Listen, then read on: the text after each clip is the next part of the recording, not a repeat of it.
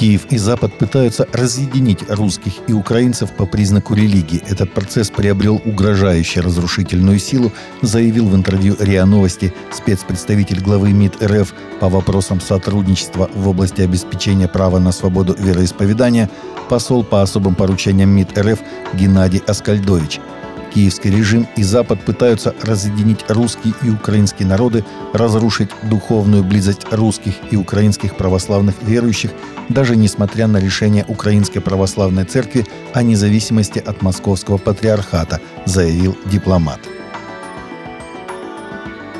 Не менее миллиона человек присутствовали на месте во главе с Папой Римским Франциском, которая прошла в среду в столице Демократической Республики Конго, ДРК.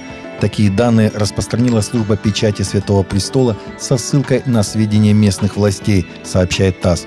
Визит главы Римской католической церкви воспринимается в стране, где около половины населения являются католиками, как большой праздник.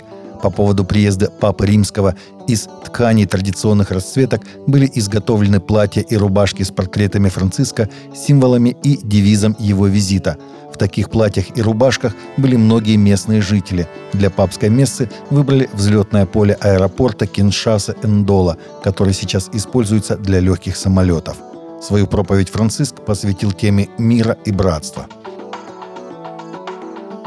Молитвенный завтрак в Иерусалиме становится все более популярным. Альберт Векслер, директор Иерусалимского молитвенного завтрака, рассказал CBN News о том, что идея возникла 7 лет назад, и на сегодняшний день эти мероприятия укрепили отношения между Израилем и другими народами в недавно прошедшем завтраке приняли участие члены израильского кабинета министров и Кнессета. Обычно молитвенный завтрак в Иерусалиме проходит в июне, но с этого года событие становится глобальным, включая недавнее собрание в Бразилии и предстоящее собрание в Хьюстоне, штат Техас, 23-22 апреля. На мероприятии традиционно бывают и служители российских церквей и христианских союзов – Первый завтрак впервые состоялся в 2017 году. В нем приняли участие 570 делегатов из 58 стран. Согласно исследованию Pew Research, проведенному еще в 2019 году, за последние десятилетия женщины стали менее религиозными. Число женщин, заявляющих, что они исповедуют христианство, сократилось с 80% до 69%, а число женщин, идентифицирующих себя как неверующих, увеличилось на 10% с 2009 года. Согласно новостям CBN, некоторые женщины покинули церкви на фоне движения Church Too, которое выявило десятки скандалов с сексуальными грехами в некоторых общинах.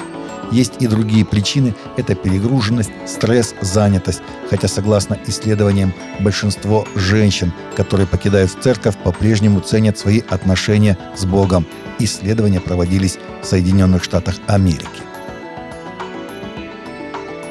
В среду вышел трейлер предстоящего фильма о вере «Большой Джордж Форман», демонстрирующий превращение боксера из чемпиона в супертяжелом весе в проповедника, а затем снова в чемпиона – Форман прославился тем, что выиграл два титула чемпиона в супертяжелом весе с разницей в два десятилетия в 1973 году, а затем в 1994.